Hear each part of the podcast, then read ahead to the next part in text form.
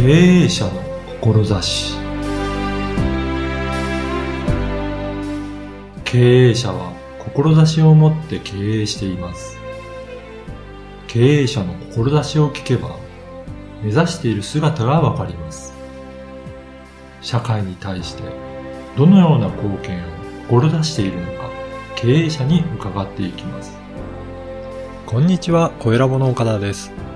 今回のゲストは、メデル株式会社、野本由美子さんです。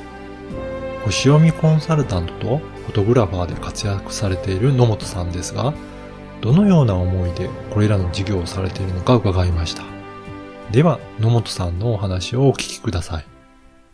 本日はメデル株式会社野本由美子さんをゲストにお招きしました野本さんよろしくお願いしますよろしくお願いします。まず、あのーどんなお仕事をされているのかをちょっとお伺いしたいんですが、このメデル株式会社という社名のところですね。はいこれの意味からちょっと教えてもらってもよろしいでしょうか？あはい。メデル、あの、表記はカタカナなんですけども、はいあの、漢字の愛する、めでるという言葉から、ははい、取っておりまして、はいその自分の人生やビジネスをこう、めでていこうっていうことを、こう、伝えていきたいなと思って、そういう社名にしました。そうなんですね。はい実際にどういった、あの、ビジネスをされてるんでしょうあか。はい、えっ、と、一応こう、硬い言葉で言えば、あの、うん。人材育成の仕事をしてるんですけども、私の場合はそのツールとして、あの、星読み、先生術、ねはい。はい、でしたりとか、あの、写真撮影を使って、あの、そういう人材育成、人を育てるというお仕事をさせていただいています。具体的にじゃあ、その星読みっていうのは、はい。どういったことをやられてるんですかね？そうですね。その方のお誕生日とか、その生まれた場所、時間を使って、その方が、まあ、持って生まれた才能みたいなものを、こうん。う、言葉でお伝えしてたりとか、で、じゃあそれをどういうふうに使っていくかっていう、その行動に落としたりとか、うんそういうのをセミナーをしたりとか、うんはい。えっと、あと、いろんなメあのメール講座だったりとか、うんあの、SNS などを使って発信をして、そういうこう自分を生きる人っていうのをね、増やしていきたいなと思ってやっています。やっぱりそういった誕生日から、はいその人のことってある程度分かってくるものなんですかね。そうなんですよね。これが不思議なんですけど、はね、あの、星読みの、えっ、と、概念の中で、その上なるものは下のごとく、下なるものは上のごとしっていう言葉があるんですけども、はい。その上っていうのはまあ宇宙とか、そういうこう大きいものを指してて、下っていうのはその地球とか自分っていうものを指してるんですけども、はい。その上と下で起きてることは必ずそのリンクしてますよっていう、まあ意味なんですけどうーも、ん。なので、その自分が生まれたお誕生日の星空の配置図っていうのは、はい。その自分の資質を表すものですよっていうのがあって、なんかそこがすごくこう、スケールが大きくて面白いなと思って私もね、あの、勉強し始めたんですけども、そう、それがなんかこう、あのね、当たるっていうとちょっと、はいあれなんですけど、面白いほどやっぱその人を表してるんですよね。んやっぱりその人の生まれ持ったなんか性質みたいな、そういったものがあるっていうことなんですかね。そうですうね。ん。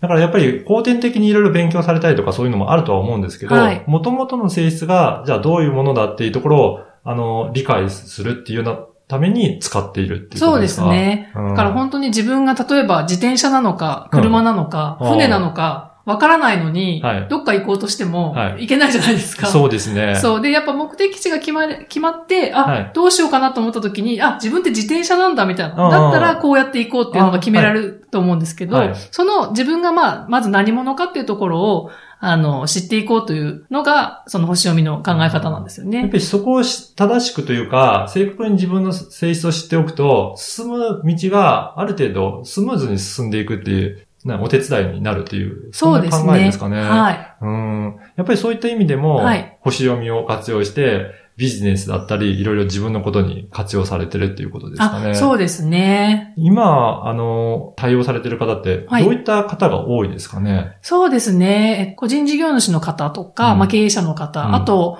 えっと、私自身もそうなんですけど、まあ、ワーキングマザーの方ですね。うんお仕事されてる、子育てしてる女性の方とか、うんそういう方が結構メインで多いですね。やっぱ。り女性の方がそういったところに興味持ってる方が多いんですね。そうですね。うんそうですね。でも、あの、私のところに来る方は、うん。もともと占いとかが嫌いな方が多いんですよね。私もそうなんですけど。うん。やっぱり、うん。うん占いとはまた全然違ったものっていう感覚ですか？そうですね。その、やっぱり日本で占いっていうと、その、やっぱりこう、当たる当たらないとか、はいはいあの朝のね、ワイドショーの時よくに出てくるね、るね。なんか何座は何、はいね、12位みたいな感じのものだと思うんですけども、っていう、まあそのエンターテインメント性の高いものというよりは、はい。やっぱその自分分を知るツールとしてうん。使ってるので、うん。やっぱそのキャリアに迷ったり、ビジネスこれからどうやっていこうって時に、ちょっとそのヒントというか、いつもと違う視点で、こううん。何かヒントをあの与えてくれるものとしてうん、私も発信してるので、その辺がなんかこう、ね、ピンとくる方もいらっしゃるのかなと思います。そうなんですね。あともう一つ、はい。フォトグラファーとしてあもはい。活動されてるようなんですけど、はい。こちらはどういった活動の内容になるんですかね？あ、そうですね。私の場合はもう元々カメラを始めた段階からその星読みと組み合わせてやろうっていうのを思っていたので、もうその考えがあって、はい。写真を始められたんですね。そうなんですよ。はい。あの、本当に私カメラとうか、ん。写真とかに全く興味がないところからスタートしているので、でどちらかというと機械とかもね、そんなに得意じゃない、音痴なので、なんですけども、やっぱその人の魅力を引き出すとか、はい。その人の未来ありたい姿をこう作っていくみたいなところに、その写真で撮っちゃうっていうのはすごくパワフルだなと思っていて、はい。自分自身もその、やっぱ写真を始めて、写真を撮られる機会もすごい増えたんですけども、その撮られるたびに、毎回そのテーマを決めて、こんな風な自分を見せていきたいみたいなのを決めて、例えばその影響力のある自分を見せていきたいっていうテーマを決めたとすると、じゃあその人ってどういう服装をしてるかなとか、あはい。どんな場所にいたらそれがこうふさわしいかなっていうのを考えて、こう作っていって、うん。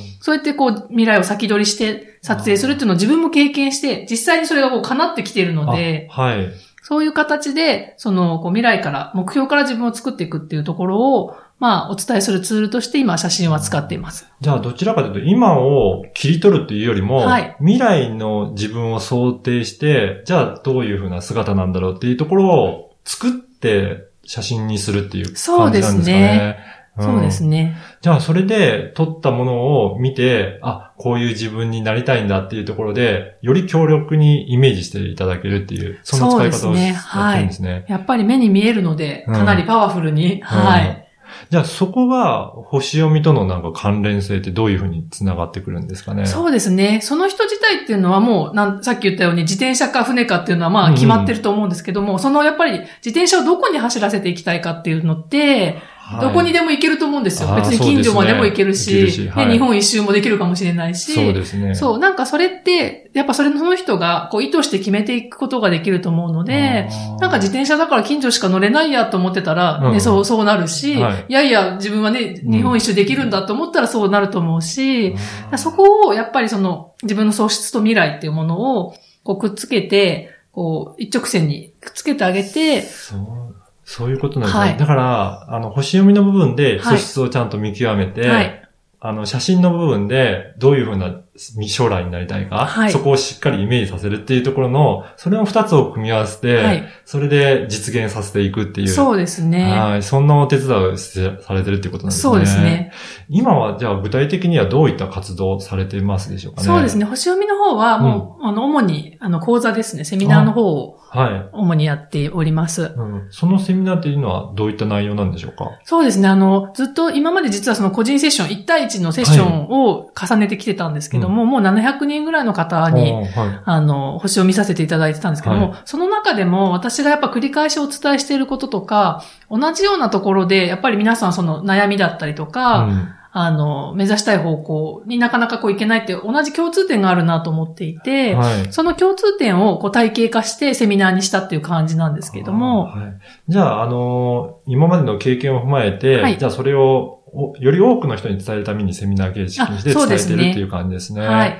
じゃあそれを、まあ今後はどんどん進めていって、そうですね。いろんな方にその星読みの良さを伝えていって、活用していただきたいということですかね。はいはいえっ、と、それでは最後に、はい。えー野本さんが一番大切にしている志についてお伺いしたいんですが、はい。どういったところを大切にされているでしょうか？そうですね。あの、やっぱ人ってその無限の可能性があるというところを、うんあの、会社の理念の中にも入れてるんですけども、はい思っていて、やっぱそれを、そのご自身が諦め、諦めさえしなければ、必ずその自分が描いたビジョンっていうのはね、叶うっていうふうなことを思っているので、はい。まあ、まずは私自身がそれをやっぱ体現していきたいなっていうのをすごく思っています。